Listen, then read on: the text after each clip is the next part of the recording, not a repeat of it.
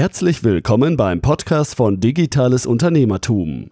Wir unterstützen kleine und mittelständische Unternehmen, die digitale Welt besser zu verstehen und das eigene Online-Business nachhaltig und erfolgreich aufzubauen. Begrüßt mit mir euren heutigen Gastgeber, Thomas Ottersbach. Auf geht's! Ich darf euch recht herzlich zu einer weiteren Podcast-Episode willkommen heißen. Bevor es mit dem Podcast losgeht, möchte ich euch unseren heutigen Partner vorstellen. Und zwar geht es um die Online-Buchhaltungssoftware Safdesk. Safdesk ist ein cloud-basiertes Buchhaltungsprogramm für selbstständige kleine Unternehmer und Freiberufler. Dank Safdesk kannst du deine laufende Buchhaltung einfach erledigen und das wirklich von überall. Für die Nutzung von Safdesk ist keine Installation notwendig. Einfach den Browser oder die App starten und ihr könnt loslegen. Nützliche Features wie Rechnungen schreiben, Belege automatisch digitalisieren und verbuchen, Kunden verwalten und auch das Online-Banking erleichtert dir die tägliche Arbeit. Safdesk ist Made in Germany und das junge und dynamische Team hinter Safdesk bietet mit rund 60 Mitarbeitern wirklich einen tollen Support und mittlerweile über 65.000 Kunden weltweit. Also kein kleines Unternehmen. Ihr wisst, ich lebe das papierlose Büro und das Thema digitale Buchhaltung ist hier ebenfalls ein wichtiges Thema. Ich nutze Safdesk ebenfalls für eines meiner Unternehmen und kann es wirklich nur empfehlen. Und das Tolle, ich habe für alle Podcast-Zuhörer noch einen Gutscheincode parat. Wenn ihr digital 50 bei der Bestellung eingebt, erhaltet ihr 50% Rabatt auf die ersten sechs Monate auf einen Safdesk-Tarif deiner Wahl. Ist das kein Angebot? Testet es. Ihr bekommt 50% für die ersten sechs Monate. Ich kann es nur empfehlen. www.safdesk.de und digital 50 ist der Gutscheincode. Tja, in der heutigen Podcast-Episode, ihr habt es am Titel vielleicht schon gesehen, möchte ich ein Thema aufgreifen, was mich schon sehr lange beschäftigt und beispielhaft auch für viele mittelständische Unternehmen stehen kann. Vor wenigen Tagen wurde bekannt, ihr habt es mitbekommen, dass der Modekonzern Gary Weber Insolvenz anmelden musste.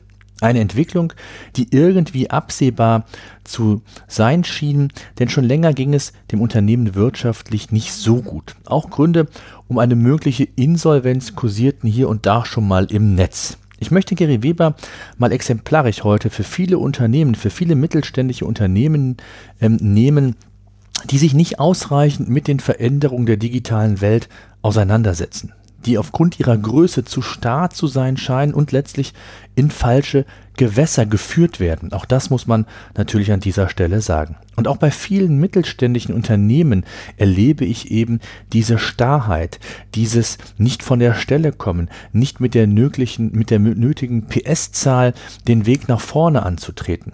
Gary Weber galt in den 90er Jahren als das Vorzeigeunternehmen hier in Deutschland. Zur Marke gehören mittlerweile weitere Brands wie Hallhuber, Samun und Typhoon. Ich hoffe, ich habe es richtig ausgesprochen.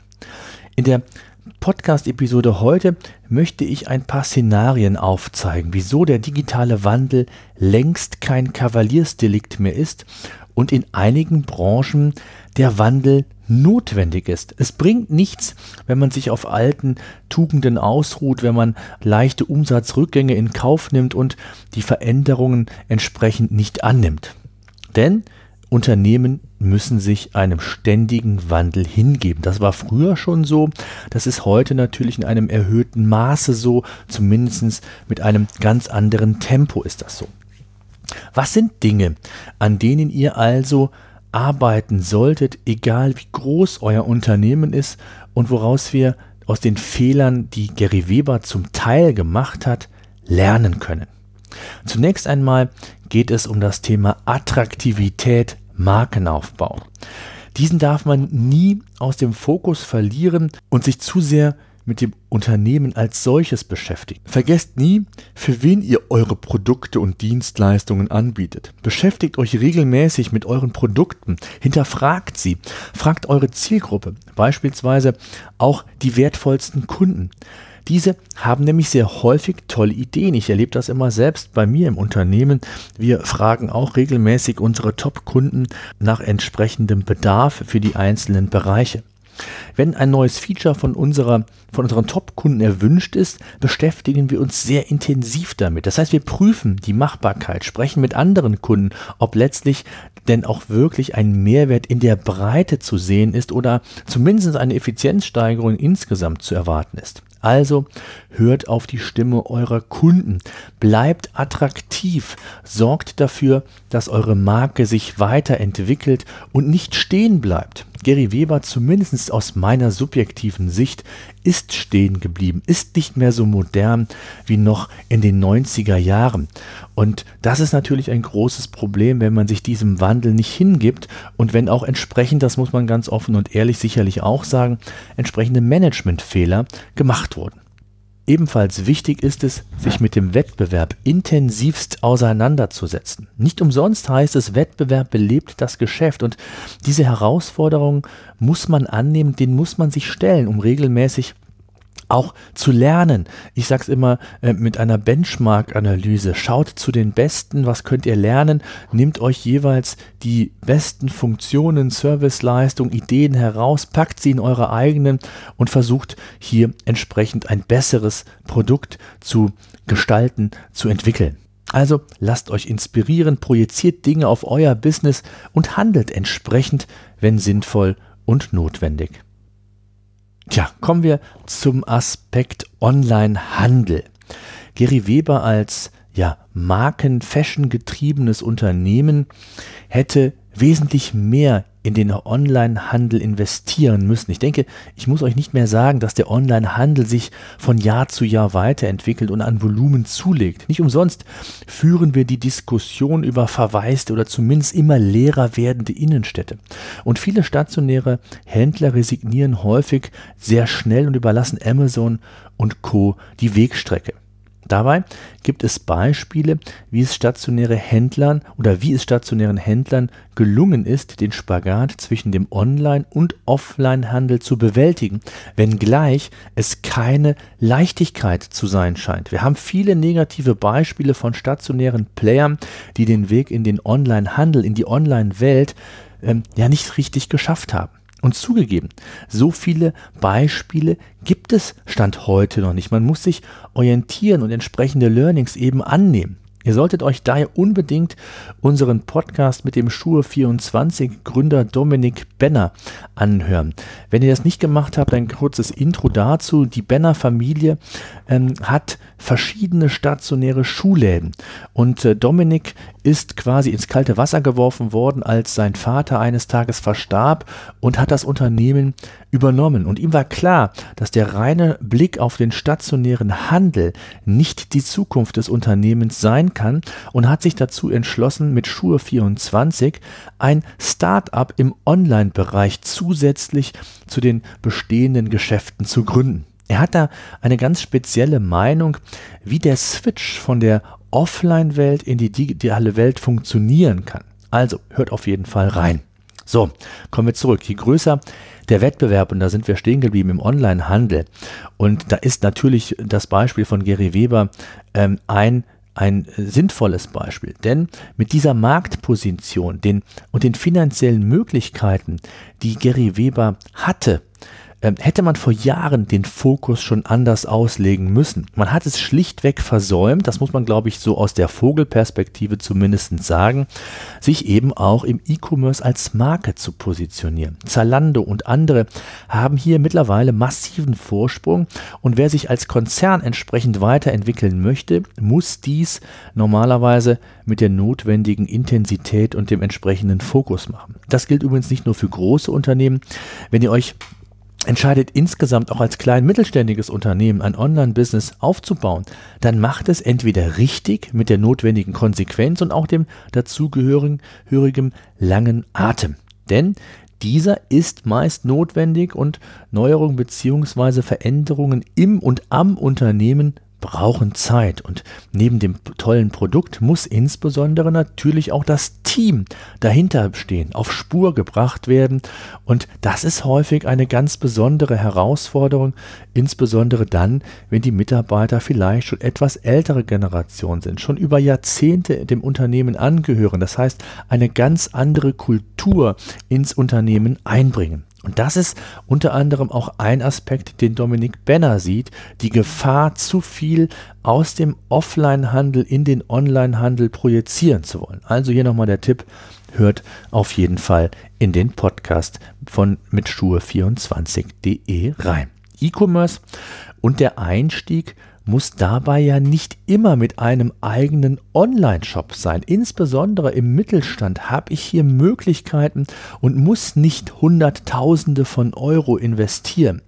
Es gibt andere Möglichkeiten wie Marktplätze, die Amazon anbieten, eBay, Zalando, Otto.de. Also diese Reihe könnte man fortführen. Schuhe 24 im Schuhsegment ebenfalls. Also weitere initial höhere Investitionskosten für einen eigenen Online-Shop oder gar ein Logistikzentrum oder sogar eine Logistikinfrastruktur ist gar nicht unbedingt notwendig, gar nicht erst am Anfang, wenn man vielleicht die ersten Learnings im Onlinehandel erstmal aufbauen möchte. Und egal wie ihr vorgeht, schaut euch die verschiedenen Online-Geschäftsmodelle an, baut euch entsprechendes Business darum und dann ist Onlinehandel vielleicht sogar nur ein Segment, in dem ihr tätig werden könnt. Und auch zum Thema Online-Geschäftsmodelle habe ich eine Podcast-Episode aufgenommen, auch die hört euch gerne an.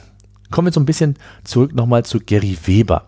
Und äh, aus meiner subjektiven Sicht ist hier eben viel zu wenig in neue Kanäle, in neue Online-Kanäle investiert worden. Und irgendwann hat der Turnaround nicht mehr funktioniert. Denn je größer ein Unternehmen, desto schwieriger ist es grundsätzlich, ein Schnellboot zu entwickeln oder ein Schnellboot zu bleiben. Vom Schiffstyp, um bei dem Bild zu bleiben, ist Gary Weber eher ein Dampfer oder nicht nur Gary Weber, auch große Konzerne. Und hier gibt es ja andere Beispiele auch, auch existierende Beispiele. Ein Lidl beispielsweise, ein Aldi. Lidl hat ein enormes Investitionsvolumen in neue Mitarbeiter, in neue Medien investiert, hat sich etabliert und wollte in den E-Commerce, in den Onlinehandel mit großen Schritten, nachdem man auch hier aus meiner Sicht viel zu lange gewartet hat, sich positionieren. Und was ist passiert? Bis heute ist kein richtiger Online-Shop, so wie man es eigentlich von Lidl erwartet hätte, online, obwohl man, ich glaube, 300 und mehr Mitarbeiter nur in diesem Segment eingestellt hat. Auch hier gibt es natürlich das Thema nicht unbedingt her.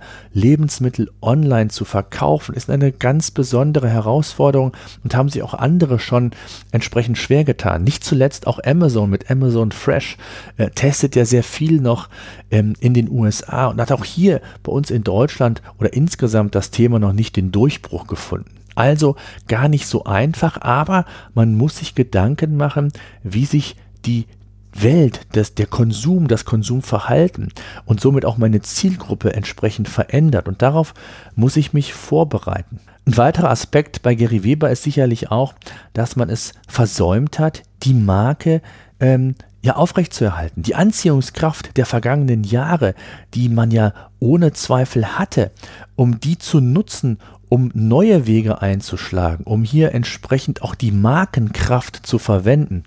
Das hat ja leider nicht funktioniert. Und anders als in den Ausbau und die Infrastruktur neuer Vertriebs- und Marketingkanäle zu investieren, kann ich mich noch sehr gut daran erinnern, dass man bei Gary Weber noch vor Jahren immer mehr in stationäre Ladenlokale investiert hat. Auch bei uns im kleinen beschaulichen Siegburg, ähm, auch hier habe ich mal einen Podcast zu gemacht, die Probleme einer Stadt. Wenn das interessiert, auch den Link gibt es in den Show Notes. Und wenn ich mich da richtig dran erinnere, dann wurden da nicht nur ähm, langfristige Verträge vereinbart, noch vor Jahren, sondern auch ähm, schon in einer Zeit, wo längst das Internet auf dem Vormarsch war und klar sein sollte, wohin die Reise geht, beziehungsweise es fahrlässig ist, nicht zumindest parallel auch in diese Kanäle zu investieren.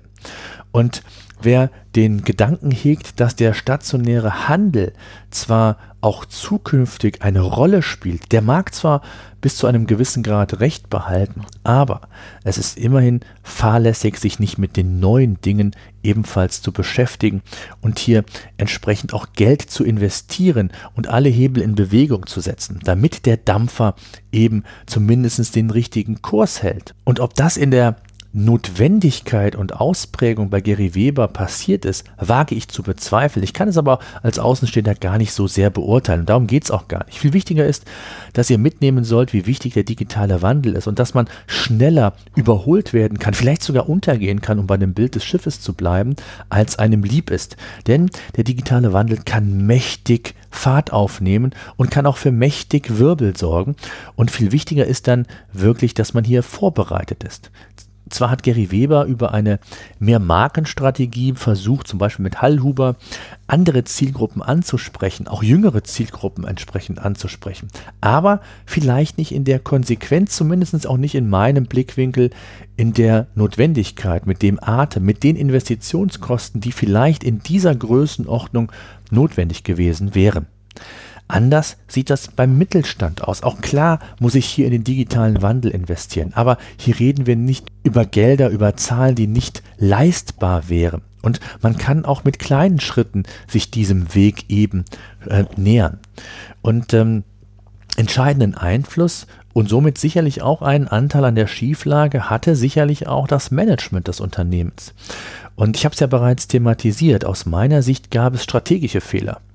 Ähm, es gab immer mehr stationäre Geschäfte, ich hatte es bereits erwähnt. Ähm, der Sohn des Firmengründers hat sich im letzten Jahr, meine ich, ähm, noch in Erinnerung zu haben, aus dem Management verabschiedet. Und dann kam ein Manager, der bei Ernstings Family zuvor als CEO, ähm, soweit ich das in Erinnerung habe, unterwegs war. Personalabbau und die Schließung von Filialen kam dann wesentlich zu spät und der Weg in die Insolvenz war jetzt das Resultat. Über 200 Millionen Verbindlichkeiten sprechen da, glaube ich, eine deutliche Sprache und die Finanzbranche wollte diese Unterdeckung nicht mehr mitfinanzieren, weil eben auch die Perspektive fehlte. Und ähm, tja, was passiert nun mit Gary Weber? Ich bin hier nicht in der Position, kluge Ratschläge zu geben.